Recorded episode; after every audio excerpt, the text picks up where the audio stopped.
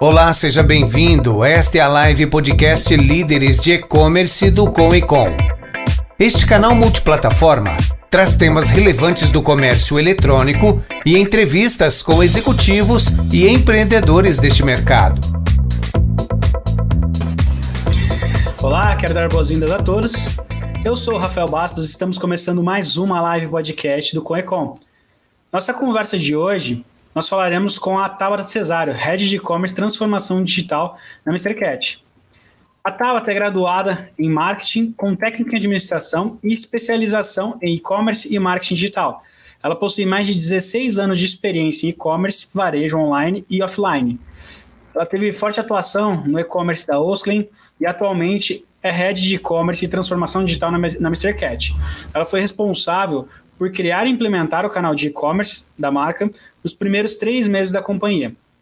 Após cinco meses, criou um aplicativo personalizado para o time de vendas que tinha a finalidade de reduzir a ruptura das lojas físicas, a prateleira infinita. Implementou o Omnichannel e o projeto Influenciador em 2020, para impulsionar as vendas digitais junto ao canal físico e o CRM Omnichannel em 2021. Foi indicada ao prêmio Mulher, é, Melhores Profissionais de E-Commerce da ABCOM no ano de 2019 e de 2020, ministrou aulas na UFRJ e na VTEX e conquistou o prêmio Mulheres do E-Commerce de Inovação Digital na categoria Tecnologia no ano de 2021. Antes de chamar a Tabata aqui, é importante lembrar vocês que o Comitê de Líderes de E-Commerce, o COECOM, é o maior grupo de empreendedorismo, networking e aceleração de comércio eletrônico do Brasil ele reúne executivos com o objetivo de fortalecerem na presença digital, com ênfase no e-commerce, através de atividades assim como essa, sempre promovendo diversas experiências enriquecedoras. Siga o Conecon nas redes sociais e acompanhe nosso site www.conecon.com.br, nas redes sociais Conecon Oficial, porque lá você consegue acompanhar tudo que está rolando, toda a programação e quais serão as próximas atividades. Então, sem mais delongas, eu quero convidar a Tabata. Seja muito bem-vinda, Tabata.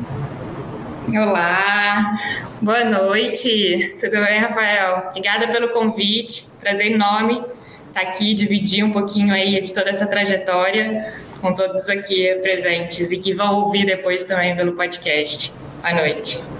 Maravilha. Quero te agradecer por ter aceitado bater esse papo com a gente. Quero te agradecer em nome do Conecom. Eu tenho certeza que a tua trajetória vai inspirar muitas pessoas aqui.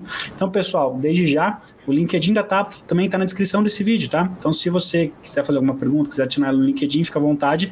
quero lembrar também que o nosso formato é multiplataforma. Então, você pode nos acompanhar pelo Facebook, LinkedIn ou YouTube. E se você tiver alguma pergunta para a Tabata, é só mandar aí no chat da plataforma que ele chega aqui para mim e eu direciono para ela, tá bom? Então, para começar, Tabata, conta um pouquinho mais quem é a Tabata, como que ela chegou nesse universo de digital. Ah, foi bom. Eu sou uma mineira hoje no Rio, né? Eu vim para cá para estudar marketing. Comecei, a, acho que a carreira profissional praticamente em loja, no varejo físico, onde eu tive a oportunidade de gerenciar e conhecer toda a operação uh, por cinco anos. E aí, isso na Osklin, né, numa empresa de moda, acho que muita gente conhece. E aí tive a oportunidade, logo no finalzinho da faculdade, de ir para o escritório é, na parte de e-commerce. É, a gente está falando aí de uns 10, 12 anos atrás, a gente estava iniciando a o e-commerce lá ainda tinha muita coisa para fazer e eu falo que lá foi uma escola, né? Eu comecei diretamente na área de produto, é, compra, mix, entendendo que realmente online, que é completamente diferente, era completamente diferente no do físico. Então, comecei com a área de produto, a gente mudou essa área de produto, compra certa no momento certo, na profundidade certa. A gente já começou a ter ali uma resposta muito rápida uh, de receita, de venda. Isso acabou engargalando tanto a operação de saque quanto a operação logística. Nesse momento, é, a gente assumir essas áreas também para re ordenar tudo e melhorar. Então, eu consegui aprender ali, fui passando por produto, aprender sobre operação, depois por saque, trocamos plataforma, a gente teve três plataformas lá. Então, toda a parte de uh, tecnologia, de integração de projeto, uh, e assim no dia a dia ali com marketing e tudo mais. Foi quando, isso durou cinco anos, quando eu tive o convite da Mr. Cat para vir aqui criar o canal de e-commerce que não tinha. Eu falo que era que é o meu bebê, praticamente já não é mais bebê, mas a gente há seis anos atrás eu vim. É uma marca muito renomada, né? Já na época tinha 35 anos eh, de mercado, presente em todas as capitais, praticamente do país, mas ainda não tinha um canal online. Então a gente né, começou o projeto, em três meses ele já ficou pronto.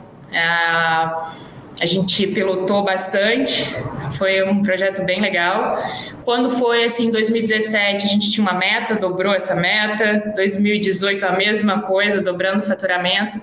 E desde então, é, vem numa ascensão, numa crescente muito forte. E a gente fala aqui que é a nossa porta de entrada, principalmente para conhecimento. Não é só um canal de venda, né? não é só uma loja a mais, é, e, claro, né, com a pandemia, 2020, algo que estava previsto mais para o futuro, que era essa transformação digital, que era de fato elevar esse nível de digitalização da companhia com certa calma, né?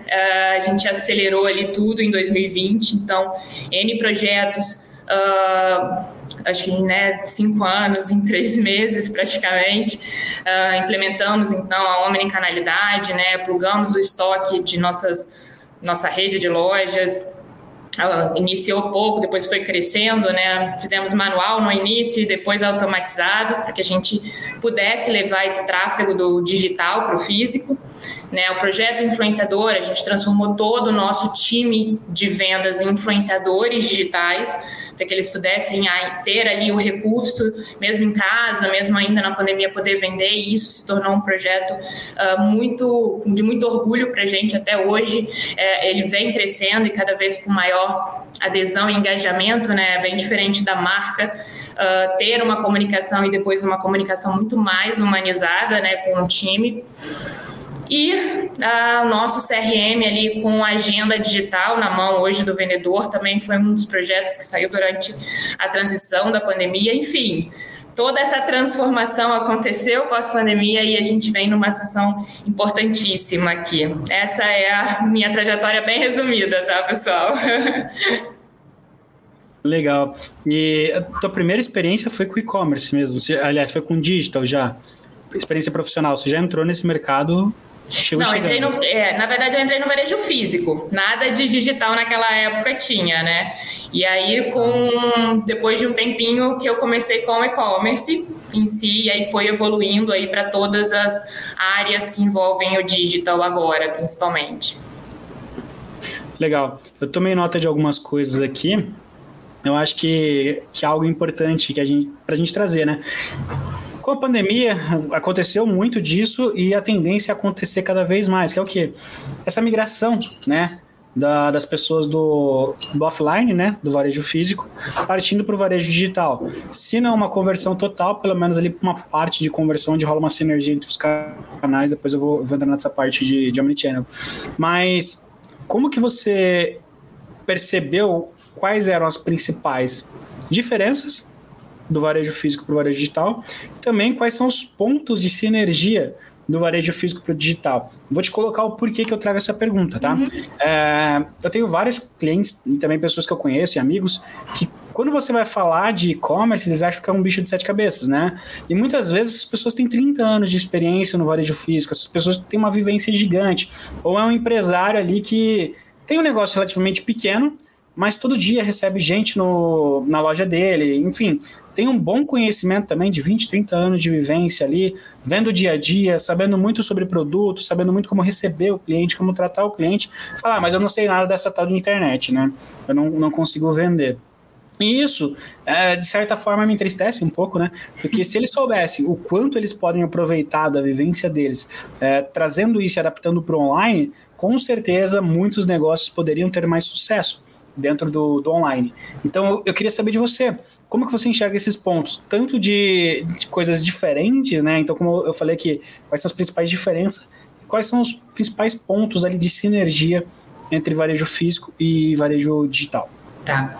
Hoje, é, eu acho que a gente não tem mais como separar, né? Mesmo que você não tenha um e-commerce, você tem que estar presente digitalmente, né? Ali como seja como influenciador, né? Com seu Instagram, publicando, porque o início de jornada do cliente hoje em dia cada vez mais vai ser pelo digital, até ele conhecer a tua marca, né? A, a, na época que eu fui para Osklin, né? Lá no início, foi exatamente essa a visão do, do dono. Ele falou assim: peraí, deixa eu trazer alguém do físico para o digital, né, para conseguir fazer essa sinergia só de produto inicialmente aqui de produto. Uh, então, só do conhecimento do produto de loja física, e aí tem o conhecimento do produto de loja, do, do, comportamento online, que existe uma diferença, né? Às vezes, normalmente é um cliente mais jovem, enfim, do que da loja física.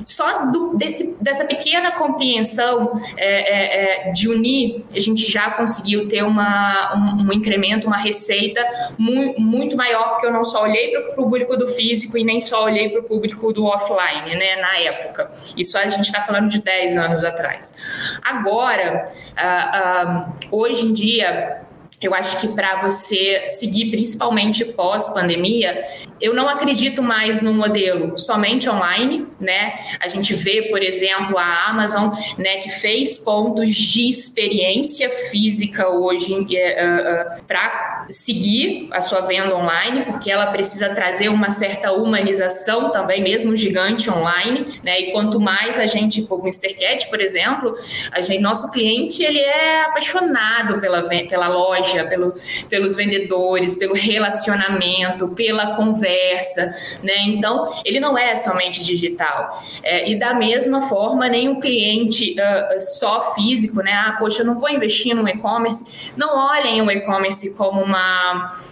mais uma loja, né, mais um, um, um, uma, um canal de despesa. Ele é a sua porta de entrada e o que faz esse relacionamento com o PDV, né, com o ponto físico. É sempre uma interseção. Hoje em dia, a, a, a gente sempre, e eu sempre, né, como a minha missão aqui é como cada vez mais eu unifique, eu vou unificar o físico com o digital, porque a gente tem diversos públicos, né? A gente tem o cliente, né? Pensa você aí que está ouvindo, quantas vezes você já não comprou no mesmo supermercado, seja pelo Rap, seja pelo iFood, seja é, fisicamente é, ou pelo WhatsApp, né? Muita gente comprou pelo WhatsApp, comprando pelo WhatsApp. Então, a gente tem é, vários tipos de comportamento, vários tipos de cliente, seja ele homem, seja ele só físico, seja ele só digital. É, e hoje as marcas, eu acho que o diferencial delas vai ser cada vez mais atender esses diversos públicos e somar isso. Peraí, poxa, eu vou fazer só físico, então só vou atender o cliente físico. Como é que eu ganho uma relevância de marca no digital? Como é que eu uh, consigo fazer, ter a minha concorrência né, de branding, de, de uh, uh, dessa relevância? Relevância mesmo para atrair para o físico, porque não necessariamente o e-commerce ele é ele tem uma representatividade tão grande dentro da receita. Não, às vezes é muito pequena, é incremental. Na pandemia aumentou um pouco mais, a gente tenta manter, mas é, ele te reforça, ele te engrandece o seu físico cada vez mais. É, show de bola. É, até vou colocar um, um comentário aqui, quem fez foi o Leandro, né? E ele falou o seguinte: ele iniciou a digitalização da empresa dele em 2012, né? Ele viu um produto parado em estoque e anunciou, e a venda foi quase que instantânea. De lá para cá, só foi crescendo, principalmente nos últimos quatro anos, né? Então, quem enxergou isso antes, com certeza levou uma, uma certa vantagem ali, né? Agora a gente está entrando num momento de muito mais competitividade, uh, até pelo volume, né? Oferta e demanda. Então, tem muito mais pessoas colocando a cara no digital, tem empresas que estão começando como digital, né? Mas, de fato, é como o Leandro falou, né? O, o, o digital é para ficar. É, é, um caminho sem volta, né? É, Fiquei curiosa qual produto, Leandro. põe aí, Leandro. Põe, põe qual é o seu produto. Uh, e aí, puxando um gancho nisso que você comentou, entra essa questão do Omnichannel. É, eu sou um, um inconformado, tá? Com, com o Omnichannel. Em qual sentido? Porque lá em 2015 a gente começou a ouvir falar de Omnichannel, pelo menos eu, né? Comecei a ouvir falar de Omnichannel, então ia nos eventos de e-commerce, ia nos eventos de marketing digital, Omnichannel pra lá, Omnichannel pra ficar. É, Omnichannel para cá, veio para ficar, vai dar muito certo, todo mundo vai aderir, vai ser uma loucura. Falei, caramba, olha isso, que legal. Então, eu comprei a ideia na primeira vez que eu vi. E tentei levar essa ideia para algumas empresas, é, nem sempre que eu atendia, mas algumas empresas que eu conhecia, empresas de amigos também. Falava, cara, vai no Omnichannel que vai ser fantástico. Imagina, o cara vai lá, pede na, no site, vem aqui, retira na loja, ou é, ao contrário, o cara passa aqui, compra de você, você manda entregar na casa dele porque ele não quer ficar carregando sacola. Ou ainda o cara vai no site, tá com dúvida, pede para experimentar na loja, a vendedora aborda, vende mais. Enfim, o, o beabá do, do conceito do, do Omnichannel, né? E ninguém, ninguém aderia. Então agora a gente vê um movimento maior do Omnichannel, mas principalmente pelas grandes marcas, né? É, as marcas pequenas, elas ainda têm essa resistência. Então assim, na tua opinião, qual é a maior dificuldade das pessoas aceitar esse ponto? Você vivenciou o processo de implantação do Omnichannel. É realmente tão complicado assim? Gera tanto gargalo, gera tanto problema para as pessoas terem tanto medo de implementar uhum. o Omnichannel?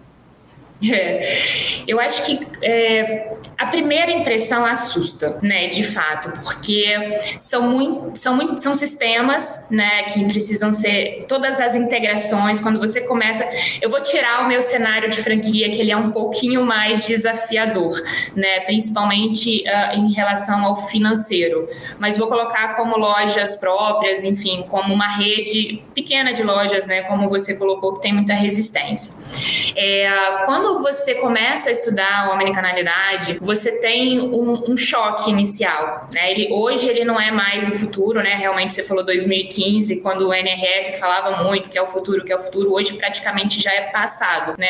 É, a, a Omni é quase que uma obrigação hoje ter, exatamente porque nós somos o Omnichannel. Né? Eu quero, eu compro quando, quando eu como eu quiser, do jeito que eu quiser, do jeito que eu quiser, receber onde eu quiser. Né? Todo mundo já se tornou de alguma forma é, é, omnichannel querendo comprar de um jeito completamente diferente. Por isso que já não é mais tanto uma novidade, é quase que uma obrigação das marcas. Mas voltando, é, eu também há muito tempo querendo fazer esse projeto, querendo implementar, mas toda vez que você leva o projeto tão robusto, tão complexo, com todas as integrações, com todas as pontas, assusta mesmo, né? E a pandemia ela veio de uma forma, uh, uh, acabou que para gente acelerar a gente teve que fazer um, um MVP. E é isso que hoje, para todas as soluções digitais que a gente inicia, a gente não precisa de um produto perfeito. Eu não preciso de um produto com, é, é, é, com projeto entregue completo.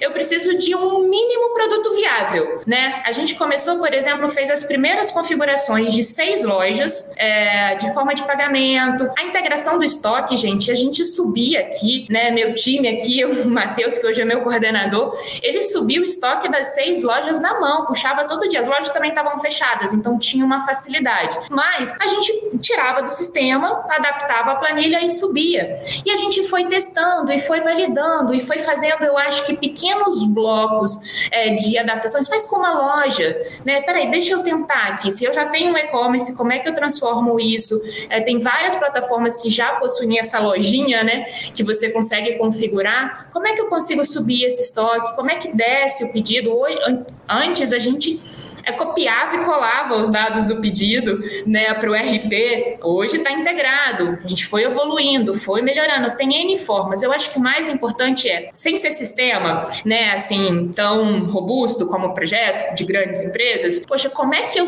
como eu consigo, independente da forma que eu vou fazer, como eu consigo dar a opção para o meu cliente de retirar na minha loja, né?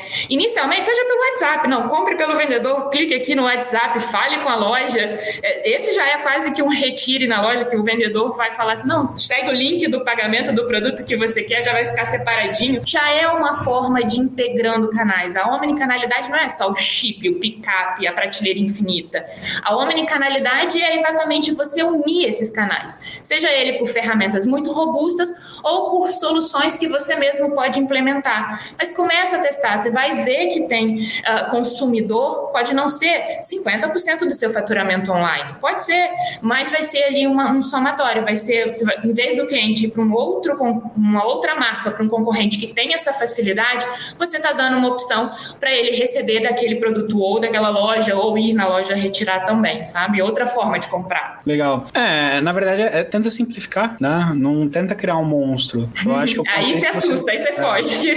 É, eu acho que é, esse ponto que você falou de MVP é, é bem legal, porque, porque a gente vê pequenos lojistas, até lojistas médios que ainda estavam batendo estoque no Excel. Eles não estavam com RP, né? É, nada contra também. Se o Excel te atende bem, ok. Mas assim, pensa que você já tinha um serviço manual. Você pegar um, um RP de entrada hoje, ele consegue te atender nesse sentido aí plenamente. E, enfim, é, você capacita a tua loja a vender mais, né? Acho que o, o grande ponto é esse. Uhum. É, é, um outro ponto também que você falou que foi bem, bem interessante é, é que você foi começando a operar várias coisas dentro do e-commerce, né? Então você foi criando e-commerce, você foi transformando ali, aplicando coisas, trazendo ferramentas e com isso veio surgindo alguns gargalos de operação que vocês tiveram que ir tapando, né? Então, assim, eu abro um buraco, tapo um outro, eu abro um buraco, tapo outro. É mais ou menos isso, né? Durante a, jornada ali, para vocês conseguirem entender qual era o modelo que mais funcionava para o business de vocês, né? Então, qual é a minha pergunta para você? Na tua percepção, quais são os principais gargalos de operação para uma operação que está iniciando? Eu entendo assim, uh, toda operação exceto franchise, Mike, que você falou muito bem, é, é, um pouco mais complexo, né? É um pouco mais. Uhum. envolve muito mais coisa. Mas de uma operação simples, independente do tamanho, quais são os principais gargalos aí na tua, na tua opinião? E também, na tua opinião, como que você entende que poderia ser suprido esses gargalos ou até mesmo evitados? Tá? A gente está falando de pequenas operações, né? De iniciando ali e-commerce. É, eu tive algumas experiências, acabei também é, ajudando algumas, alguns amigos a criarem seu primeiro e-commerce, que tinha sua marca, marca de Instagram, e criaram-se ali seu primeiro e-commerce, mesmo não sendo uma pequena empresa, né? É, até é bem micro.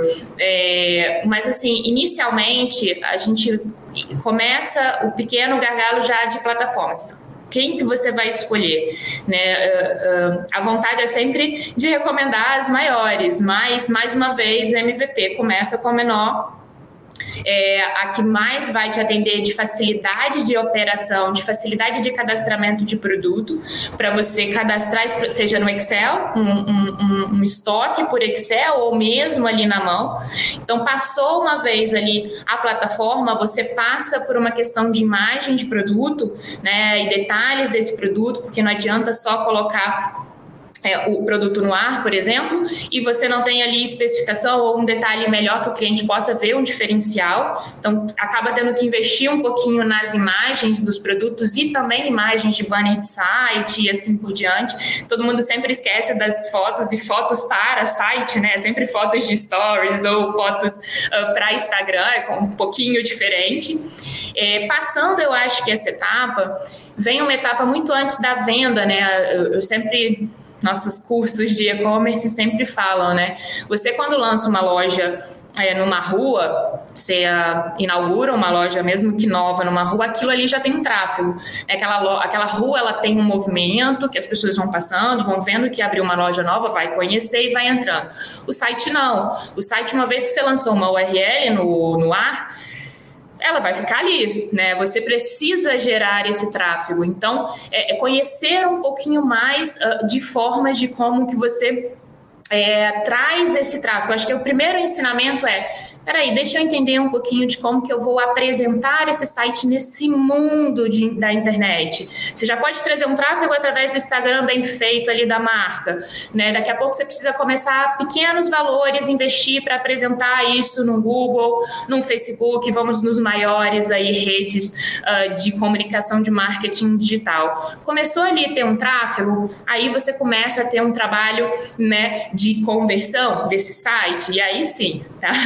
Antes, eu acho que para quem começa, antes que a gente vai para um gargalo de operação, um gargalo de ruptura, por exemplo, de mercadoria, acho que tem esses passozinhos antes que precisam estar tá bem. É, e olha, gente, não é nada uma coisa muito astronômica também, ou um projeto muito. É, é até gostoso de se ir aprendendo, né? Desenvolver o site, de anunciar. Tem, hoje em dia eu falo que a 15 anos atrás, quando começou né, no, no, no online, a gente não tinha cursos, não tinha né, essas lives aqui da Coencom para poder explicar, para poder é, informar. Hoje tem muito conteúdo, muito curso é, que a gente vai pegando esses pequenos módulos para ir construindo, né? Show. É, volta naquela questão, né? Simplifica, foca na solução e vai aprendendo, né? Eu, eu acho impressionante. É, vários projetos que eu participo, por mais que eu tenha um conhecimento legal sobre e-commerce, aprendo muito. Você fala, caramba, olha isso, tem um caminho mais fácil por aqui. Olha como que essa pessoa lida com isso, eu nunca parei para pensar, né? E aí você até, às vezes, analisando um concorrente, alguma coisa, fala, caramba, olha que sacada legal que esse pessoal teve, né? Por que, eu não pensei nisso antes? Era tão óbvio, até depois que alguém implantou, né? Se torna tão óbvio. Então, acho que é, é muito essa questão também, né? Então, é. os gargalos, eles sempre vão existir, mas, é, primeiro, eles geram muito aprendizados, e se tem tanta loja no ar, significa que um monte de gente já superou esses gargalos, né? É, dentro do Coecom mesmo, um dos nossos princípios, né, um do, dos nossos approaches com as pessoas que estão namorando ali com o Coecon, estão começando a conversar, a gente fala, ó, primeiro ponto é que você vai economizar muita sola de sapato. Né? então, é isso que eu falei. Ah, ah, de muito tempo ah, não ter conhecimento, a gente teve que descobrir isso, olha, na porrada. É, é. Você pega a comunidade que nem Ribeirão Preto, tem cerca de 90 membros, mais ou menos. Cara, tem 90 pessoas ali que umas ajudam as outras, né? Às vezes do mesmo nicho. Mas é, é impressionante. E aí entra um outro ponto. Você lojista, talvez no teu mercado você não está tão acostumado com isso. Mas vai conversar com alguém de e-commerce. Existe uma certa tendência, não sei se é pelo, pelo perfil de comportamento e tudo mais, pelo perfil do ciclo de relacionamento também. Geralmente o pessoal do e-commerce está muito aberto a ajudar, está muito aberto a compartilhar. A, a Tabata está aqui hoje, ela não está cobrando nada, né? Ela não está ganhando nada para isso. Ela veio para ajudar, ela veio para inspirar pessoas, ela veio para compartilhar um pouco do, do, da história dela, enfim, da trajetória dela, realmente para ajudar as pessoas, né? Uh, então, tem muito disso também no e-commerce. Então, assim, os gargalos estão aí para aprendizado, mas solucionar eles com certeza é muito mais fácil do que você pensa, né? Dá a gente fica viciado, gente, nessa, nesse mundo do digital, que a gente quer compartilhar e quer que todo mundo entre também, né? É, mas realmente, principalmente, acho que depois da pandemia, né? Antes já tinha, mas era uma rede um pouco menor, mas acho que depois da pandemia, acho que foi tanta, tanta troca entre peraí, eu tô querendo começar o meu e-commerce, como é que eu faço? Por onde eu sigo? Como, ó, peraí, ó, tem esse caminho, tem essa escola, tem esse conteúdo, dá uma olhada. Enfim, eu acho que é, é um mercado pequeno, de certa forma, é, grande também, porque todo mundo tentou entrar, é, é, é iniciou seu e-commerce ali, e é um mundo de aprendizado que ele se renova a cada dia, long life learning, né? É o que a gente fala bastante. Então, ah, é muito bom. Falar sobre não tem jeito. Ah, eu gosto demais também, sou, sou suspeito a falar. É, e aí, algo legal também que você falou, que em alguns casos vocês colocaram uma meta, e aí aquela velha, ó, oh, a gente põe a meta, a hora que chegar na meta, a gente dobra a meta, e, e rolou, né? Para vocês rolou. É, então, Algumas vezes. Não, é, é, curioso isso. Eu já vejo, é, às vezes, pessoa que vem do varejo físico ela chega no digital e ela joga uma projeção de meta muito alta. Que quem é do digital fala, cara, eu acho que você exagerou um pouquinho. Não, não, dá para fazer e tal. Chega lá e não realiza, né? Uhum. E algumas vezes isso acontece. Então, é, primeiro ponto, eu vou, vou colocar um pouco do meu entendimento, tá? E aí depois eu faço a pergunta para você. Tá. Eu tenho aprendido cada vez mais que, pelo menos na, na parte de metas, a gente tem que colocar metas muito possíveis de serem realizadas, né? É, então, lógico, também não tem que ser fácil demais, mas ela tem que ser possível de ser realizada, por quê? Porque a partir do momento que você não conclui metas, aquilo se torna um ciclo vicioso e você se acostuma a não bater meta. Então se torna o teu normal. Então, ah, não bati, mas beleza, mês que vem pode ser que eu bata. Aí chega no mês que vem, ah, não bati, mas tranquilo, faturou, pagou as contas e tudo mais. Uh, então, assim, do teu ponto de vista, tá? Compartilhe um pouquinho com a gente como que, que é para você essa questão de estabelecer metas. Se você estabelece muitas metas, se você foca em uma única meta, se são metas mais de curto prazo, longo prazo, uh, você desmembra essas metas de alguma forma. Compartilhe um pouquinho para a gente esse processo de estabelecimento de metas que você acredita. Sim, é, é, é muito importante. É é, é, é, essa base. O digital, ao contrário um pouquinho do físico, ele tem muito dado.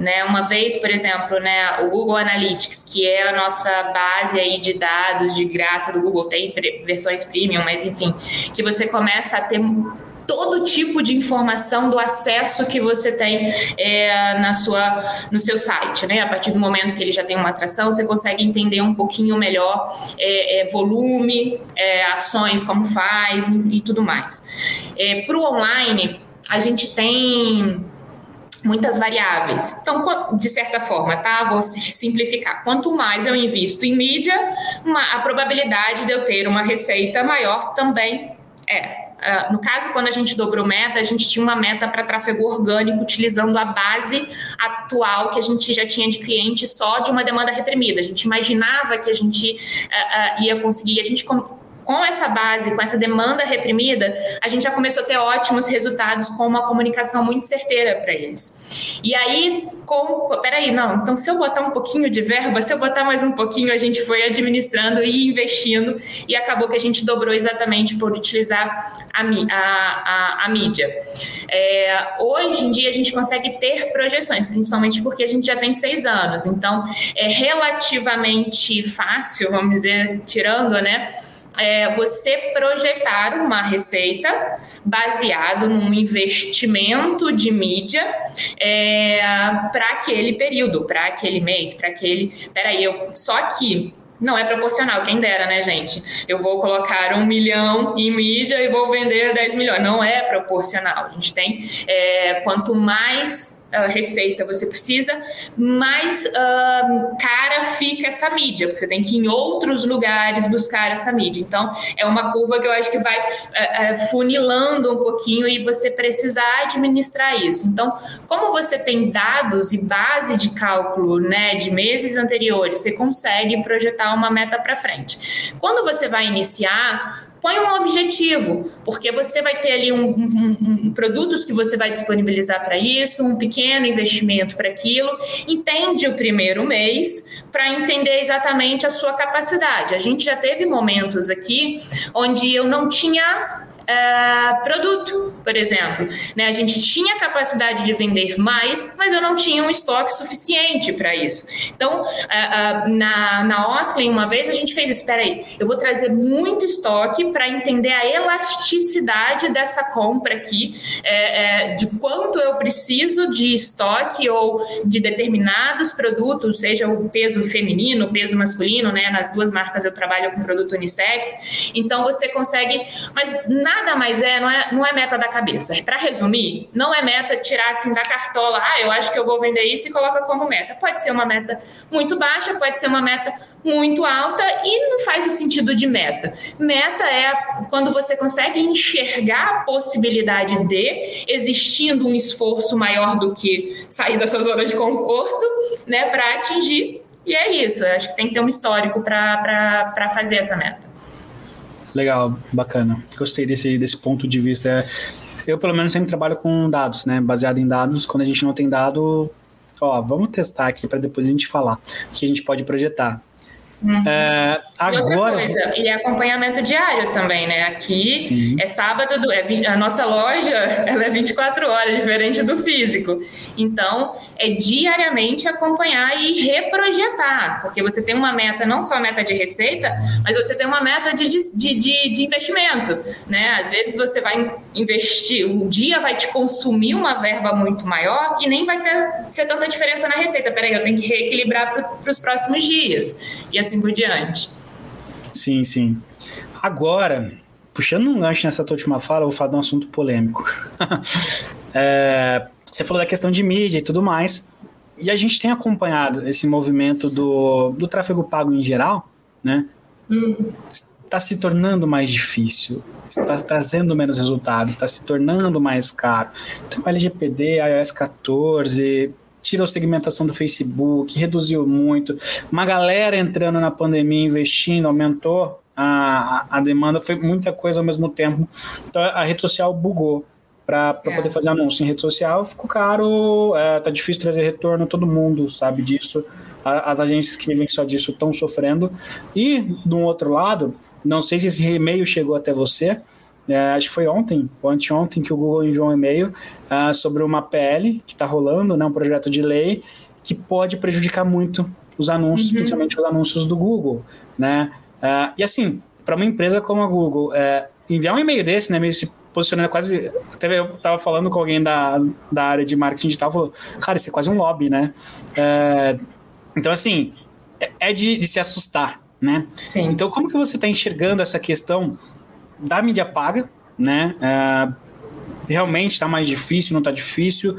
E, e, quais seriam alguns pontos de saída que você enxerga para isso? É. Sim, né? A gente fala, a inflação chegou aqui também, né? Realmente a gente tem um CPC hoje muito inflacionado.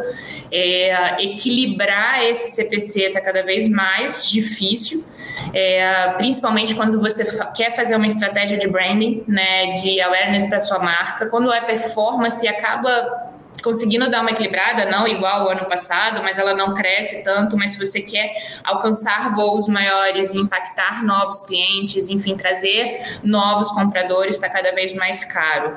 É, realmente, a S14 o Facebook, desde o ano, desde que entrou, ele vem só decaindo. É, tem sido uma dificuldade. A gente está indo para outros caminhos, como TikTok, voltando com Pinterest. Eu com Pinterest, outras formas da gente trazer esse tráfego, mesmo que não seja por performance, tá? Mas para trazer tráfego também. É, com o Google vai ser um desafio muito grande, porque realmente é a maior fatia que a gente tem. Mas eu acho que, assim como eu falei que a gente tem que testar MVP com os nossos clientes, é, é com as formas que os clientes queiram comprar, a gente tem que fazer isso com a mídia. Né? A gente pode encarar várias coisas como mídia. A gente tem muitos afiliados, muitos retarget, muito programática, e vai testando, vai mudando aquele que realmente traz resultado, mas a gente, por exemplo, pode encarar o um marketplace como uma forma de mídia, né, que tem ali um, um volume muito maior, principalmente para os pequenos, validem seus produtos lá, né, entrem em todas as plataformas, entendem, a gente tem aqui vários marketplaces que têm comportamentos completamente diferentes um do outro, né, e, e, e é uma forma de marketing, né, é um marketing, se até a, a comissão deles, para mim, é encarada como marketing, tá dentro do meu pacote de marketing, porque eles, eles reforçam a tua marca, eles apresentam a tua marca para quem realmente não conhece e conhece através de um grande uh, marketplace. Né? Você tem o próprio TikTok, que começou também recentemente com ads. É, ainda tem lá seus problemas de parametrização de XML, ainda para você traquear de fato a receita, mas você consegue ter um tráfego muito interessante se você for assertivo, assertivo no conteúdo, que já é um conteúdo muito diferente do que você faz ads no, no Google, por exemplo. Né? É, e eu acho que você tem que ir testando, peraí, um mês, é, dois meses, né? Não testa só um mês também, porque você não ganha relevância naquela mídia. É sempre bom testar um pouquinho mais. É, se shopping funciona ou não funciona funciona? Uh, os afiliados funcionam ou não funcionam? No final da linha ali que a gente tem uma preocupação e precisa, né? Todo mundo tem que ter uma preocupação na linha final é, de quanto eu estou pagando de comissão ou hum, né, de CPA ali para ele, ele se funciona tá com o desconto que você oferece. A gente tem N plataformas de cashback, de pontuação, de fidelidade. Um, nossa, tem um mundo né, de outras empresas. Eu acho que essa, essa parceria que acaba sendo uma parceria, né, é, acaba é, sendo, se tornando cada vez mais forte e testar o que vai realmente funcionar para cada marca, para cada tipo de produto e onde você pode se diferenciar, onde você pode realmente é, ser mais relevante e gastar cada vez menos sem depender da mídia paga e às vezes até se aproveitar da mídia paga pelo outro parceiro, né? Sim, sim. Ah, eu já era um, um grande evangelizador do, do SEO, né? Uh, hoje, se alguém me pergunta alguma coisa, você tá fazendo SEO? Antes de é. mais nada, você, tá, você começou o básico. O básico, tem um conteúdinho na categoria? Tá, tá trabalhando bem a tua descrição, né? Não, então vai, faz isso, depois a gente conversa sobre, sobre algo mais. Mas é legal ver essa. blog, né? A gente. Nossa, eu tenho uma, uma coisa que esse nome de blog, eu falo aqui, a gente deu como nome de hub, Mr. Cat. Porque o blog é algo. Mas o, mas o blog nada mais. Ele, ele precisa ser feito, né? Ele realmente, você precisa ter ali um conteúdo para ficar bem é, e um conteúdo relevante, tá, gente? Não é também fazer um qualquer conteúdo. O antigo famoso blog ainda é uma base importantíssima para a receita orgânica, né? Para ajudar a gente aí na parte sem depender da mídia. Legal. Falando em blog, linkando com outra coisa aqui que você trouxe, é, essa questão de base. A gente sabe da importância, mas a gente vê que tem muita gente que negligencia esse trabalho da base, né? Se você puder falar um pouquinho brevemente, é, como trabalhar a base, como trazer essa pessoa mais para perto. Vou te colocar também meu ponto de vista, aí você complementa. Tá. É, hoje, o que, que eu vejo? As empresas têm tido muita dificuldade em alinhar a comunicação, né? É, então, geralmente, é uma comunicação seca, onde eu mando uma oferta, às vezes eu mando um conteúdo, mas assim, ó, olha que legal esse artigo. Vai, manda. Ó, você já viu isso? Vai, manda. Poucas têm aquela questão Oi, Vulana, como que você tá? Olha só que legal, eu acho que esse artigo é muito bacana e pode te ajudar em alguns pontos, né? Exemplo aqui de forma muito, é, muito breve. Então, assim, é, tá faltando tato, tá faltando humanizar mais essa, esse contato, né? Como se estivesse realmente falando com pessoas. Então, muitas vezes a base não reage. Então, tem gente, não, eu trabalho minha base, eu mando três e-mails por semana, pelo menos ali, tá, o que, que você manda? Ou mando três folders de oferta, eu mando lá 10% de desconto pros caras, né? Eu mando um produto aqui que se ele comprar tanto, ele vai ganhar um brinde. Mas é aquela coisa, né? Tá só ofertando, ofertando, ofertando. Do meu ponto de vista, isso é bastante falho. Se for com moderação, ok. Mas da forma como é feito pela maioria, não. Qual é a visão da Tabata sobre isso? Como que você se relaciona com a base? É, primeiro é o entendimento dessa base, né? Também não é só CPF e e-mail cadastrado, ah, só homem e mulher também. Eu acho que precisa ter um, uma compreensão e tem N ferramentas também, das mais robustas, as mais simples, que você consiga, consegue subir essa base e ali aquela venda, né, enfim, essa base, seja ela de leads cadastrados na, na web ou realmente a sua base de clientes que tem comportamento de compra, mas eu acho que acima de tudo é a primeira aquela divisão clássica, né, um RFM básico que seja, mas para você entender o peso de cada cada um desse tipo de cliente que você tem. E aí eu acho que é questão de planejamento. Peraí, quanto mais você conseguir fazer um drop-down de personalização de conteúdo direcionado, vai ser sempre melhor, né? Realmente, mandar a oferta toda vez, poxa, você vai ter um mix de clientes que gosta de liquidação, mas ao mesmo tempo você tem um mix de cliente que só quer saber de novidade. E aí, uma vez que você manda, por exemplo, só cupom de desconto, você afasta esse cliente uh, que quer novidade, vai falar, nossa, essa marca realmente só quer, só, só oferece liquidação, porque acha que atrai. Então, consegue dividir, né? Uh, nessas plataformas, por exemplo, você consegue dividir de, peraí, eu tenho um cliente que só comprou produtos de, uh, de liquidação, produtos com markdown. Então, é para esse cliente que eu vou comunicar essa é oferta específica, né? É um lançamento, comunico para a base inteira, excelente, mas eu vou falar de produtos femininos, então eu vou mandar para compradores de feminino. É um produto que tem um ticket médio mais alto, talvez eu vou mandar, faço mais uma segunda segmentação.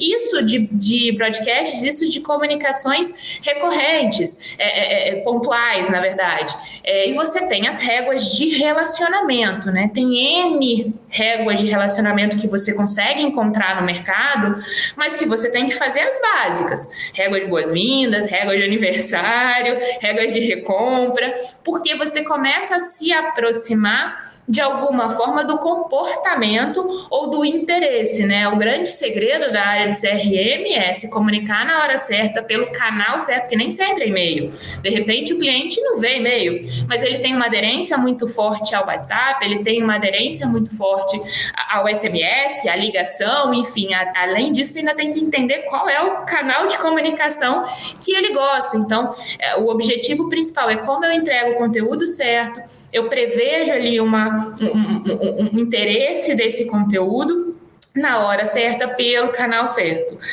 Enfim, é, é, não, é, não é simples, né? Mas já pode ir pegando essas primeiras segmentações e ir analisando. Né? Tem vários, mais uma vez, gente, a gente vive de KPI. Qual é o, a taxa de abertura? Eu realmente acertei? Vai medindo, eu realmente acertei público para esse tipo de comunicação? Não, peraí, eu vou tentar. Essa mesma comunicação, eu vou tentar para outro público. Faz teste AB, né? Também, a gente trabalha muito na web com teste AB de bases. Esse mesmo e-mail eu vou mandar para base tal e para base tal. Qual é que vai reagir melhor? Seja com a receita final, que é um bom número, mas uh, ele tem que ser somado a taxa de clique, a taxa de abertura, a taxa de opt-out, que muita gente esquece de avaliar. Não, eu vou mandar e-mail duas vezes por dia para minha base toda. Peraí, não, ah, é Natal, eu preciso comunicar com todo mundo o tempo inteiro e brigar com todo mundo no e-mail. Não, gente, peraí, você vai ter atrito com o seu cliente. O seu cliente ele vai embora e você vai só perdendo base, porque ele não quer receber tanto, ele está ali para receber, te acompanhar, mas também não para ser uh, uh, bombardeado, né? Sim, sim. É, o, o termo que o pessoal utiliza é bonito, mas não é fácil de aplicar, é o tal da clusterização. Então, cada vez mais está se, se, popularizando. É, o, eu acho que está se popularizando a palavra, mas não tanto o conceito. Né? É verdade. A, a, a parte prática disso, que, que envolve. Hoje mesmo eu já tive uma reunião e rolou muito. Ah, não, a gente precisa clusterizar, vamos. Cara, se for levar o pé da letra, né? Então a gente tem um grande trabalho a se fazer. Uh, é. Mas ah, pode falar. Não, eu digo, eh, uma das coisas, né, que hoje a gente também tem um trabalho, tudo que eu faço, eu, hoje eu não consigo mais olhar só para o e-commerce, tá, gente? Então eu vou intercalar muita coisa ali no, no entre físico e digital.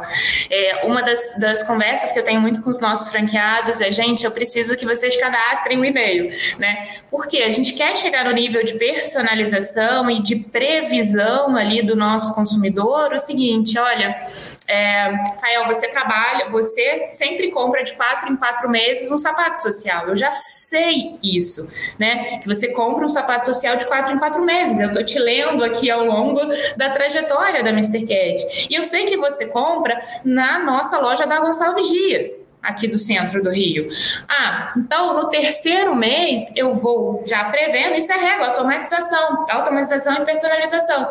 Eu já vou prever que você no quarto mês está quase comprando, peraí, eu vou adiantar aqui no terceiro, falando, já linkando com os produtos com estoque da loja da Gonçalves, falando, olha, é, essa aqui são as novidades da loja que você gosta, fale com o vendedor, compre aqui para retirar na loja, alguma coisa nesse sentido.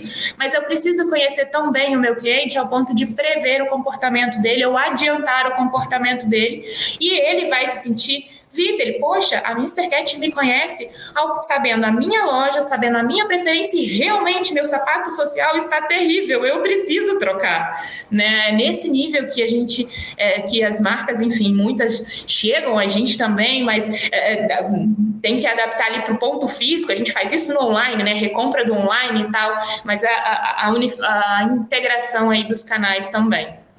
É, de fato, você levou facilidade, né, para o teu cliente. Acho que o grande ponto é esse. Você é, sanou uma dor dele, de fato, né? Não ficou com encheção de linguiça, né?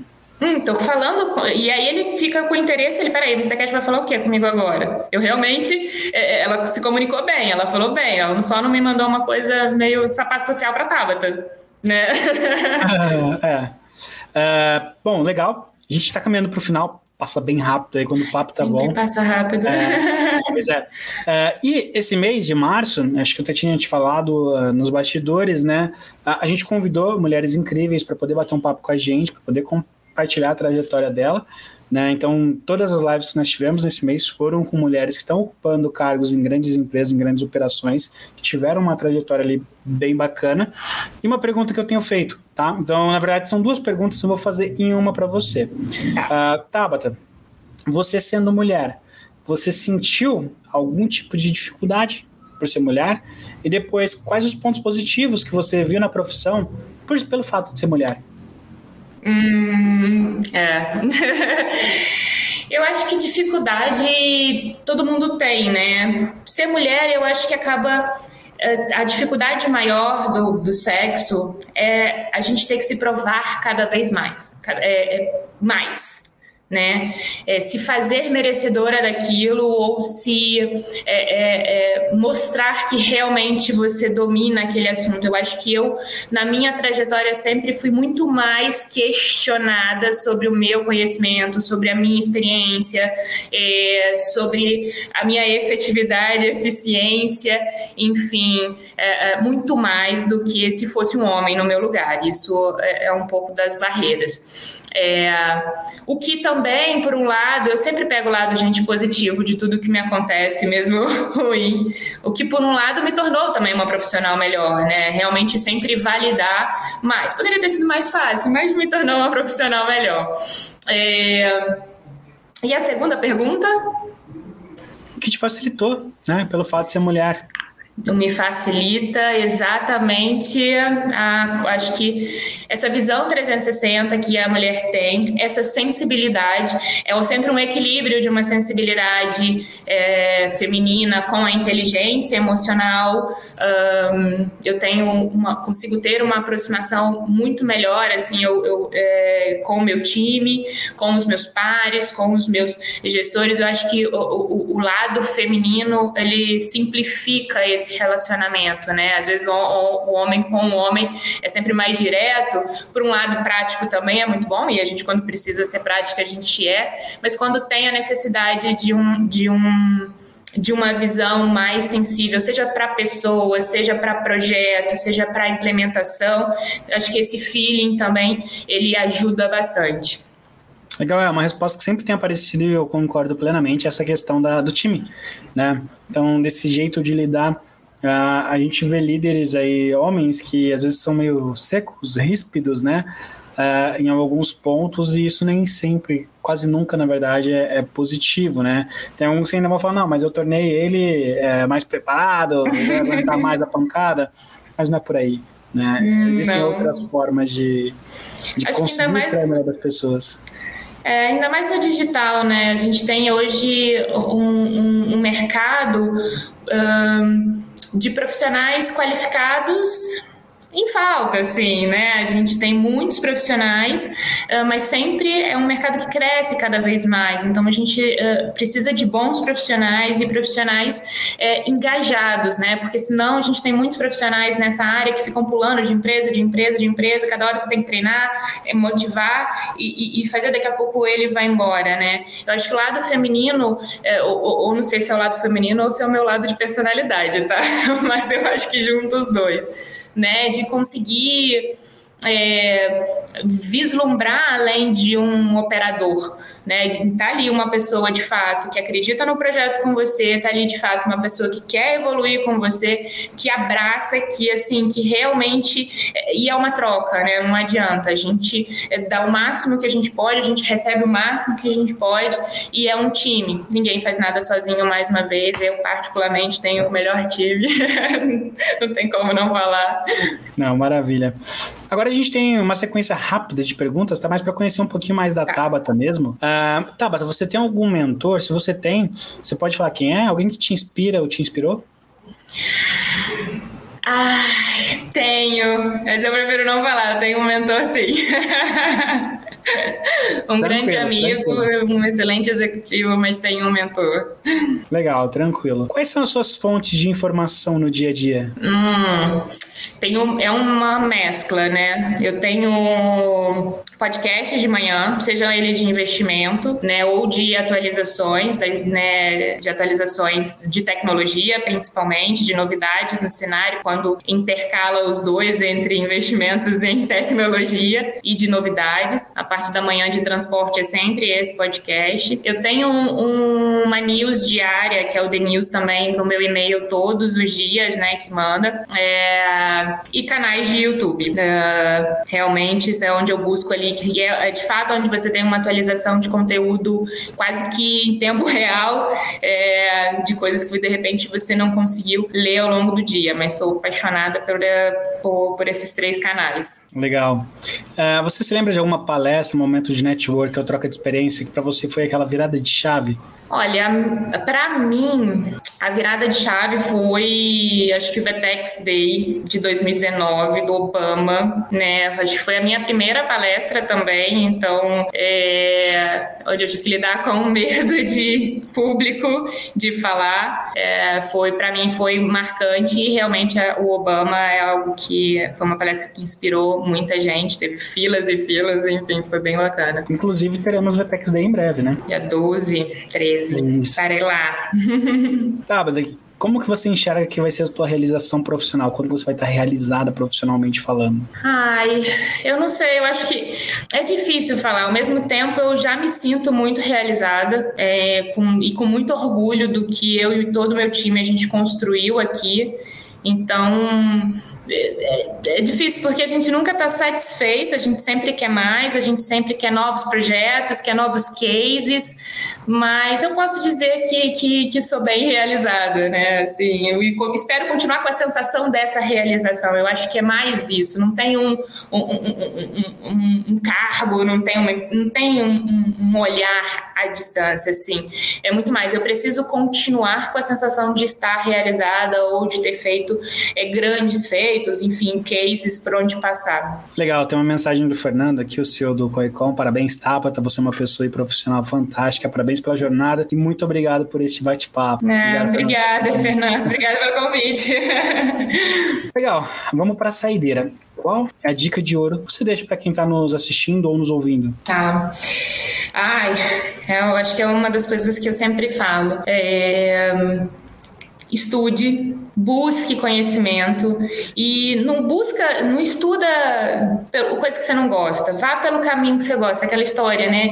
É, eu amo o que eu faço, então é, é, é, eu acabo tendo uma paixão por conhecer e por me desafiar e por inovar nesse lugar. Poxa, não se force a estudar. E-commerce é meio difícil, quando você entra, você não consegue sair, mas sempre estudar. A vida é um, um constante aprendizado, principalmente nessa área. Amanhã amanhã. Ontem chegou o e-mail do Google que pode mudar tudo. O próprio metaverso é algo que eu acho que é importantíssimo todo mundo estar por dentro, né, e estudar. Vai ser uma virada de chave muito importante aí para nossa sociedade como um todo. Mas é, e outra coisa, se aprimore, busque ser melhor que você mesmo todos os dias, um pouquinho a mais. Eu sei que a gente olha, né? Temos mentores, temos referências, poxa, eu queria estar naquele lugar ou ser aquela pessoa, enfim. É, mas use ela como inspiração, mas para que você seja melhor a cada dia. E para isso é buscando conhecimento, é melhorando, é se desafiando, né? Cada vez mais. Então, e, e o que eu falo muito, esteja pronto para as oportunidades. É, com isso, isso, estudando, aprendendo, conhecendo, tendo interesse, tendo, começando a ter um domínio dessa área que você gostar, é, você começa a ficar pronto para as oportunidades, porque as oportunidades aparecem na porta, né? Aqui as que a gente, pelo menos isso aconteceu comigo, né? Quando eu era, não era coordenadora, eu era analista, eu estudava e eu já, analista como coordenadora. Quando virei coordenadora, já olhei para gerente, e assim, quando gerente, já tive atitude e eu me preparei para ser head, e assim por diante, né? Então, isso é um constante, uma constante melhoria de você mesmo. Maravilha. Só para não te deixar sem a resposta, aí para o pessoal que está ouvindo também poder acompanhar o Leandro, que trouxe a, o caso dele, ah, que começou. Qual foi o produto? Motopeças, tá? Então, no ah. segmento de motopeças, a gente vê que Auto Parts, em geral, tem uma expressividade gigante, principalmente em marketplaces, né? É verdade, é verdade. Obrigada, Leandro. Então, é, a gente pode acompanhar hoje, pessoal, para você que está nos assistindo, para você que está nos ouvindo, a gente pode acompanhar um pouco da trajetória da TAP, uma trajetória fantástica, de muita superação, acho que muito. É, eu não vou falar autoconhecimento porque não é, não é você, mas assim, muita descoberta, né? Acho que esse seria o melhor ter muita descoberta no e-commerce. Vai lá, pensa, implementa, faz, erra, aprende, abre um buraco, tapa outro buraco, e foi construindo e conseguiu desenvolver ali um, uma carreira de sucesso, né? Numa empresa de sucesso que é a Mr. Cat. Então, parabéns, parabéns pela tua trajetória. É, quero te agradecer por ter aceitado bater esse papo com a gente. Muito obrigado por compartilhar. Imagina. Nossa, eu sempre vou sempre compartilhar. Qualquer coisa adicione aí no LinkedIn. Fala que assistiu aqui, se precisarem tirar alguma dúvida. Agradeço muito o convite. É um prazer enorme estar aqui falar sobre esse assunto. É, e parabéns aí pela iniciativa, principalmente pelo mês da mulher, né? Trazer essas mulheres incríveis, é, que temos muita no mercado. É, cada uma que inspira um uma, uma outra ajuda a outra. Enfim, muito obrigada mesmo pelo convite. Nós que agradecemos. Quero também deixar um agradecimento especial a todos que participaram até o fim de mais uma live podcast do Conecom. Mais uma vez, muito obrigado, Tabata, por aceitar compartilhar conosco um pouco mais das suas experiências, das suas conquistas. E peço que não se esqueçam de acompanhar o Conecom nas redes sociais, arroba Conecom Oficial, e também de acessar o nosso site, www.conecom.com.br, porque lá você consegue acompanhar toda a programação, saber quem são os próximos convidados também da nossa live podcast. E quarta-feira teremos mais uma live podcast. Encontro vocês lá. Um forte abraço a todos e até a próxima. Tchau, tchau. Tchau, tchau.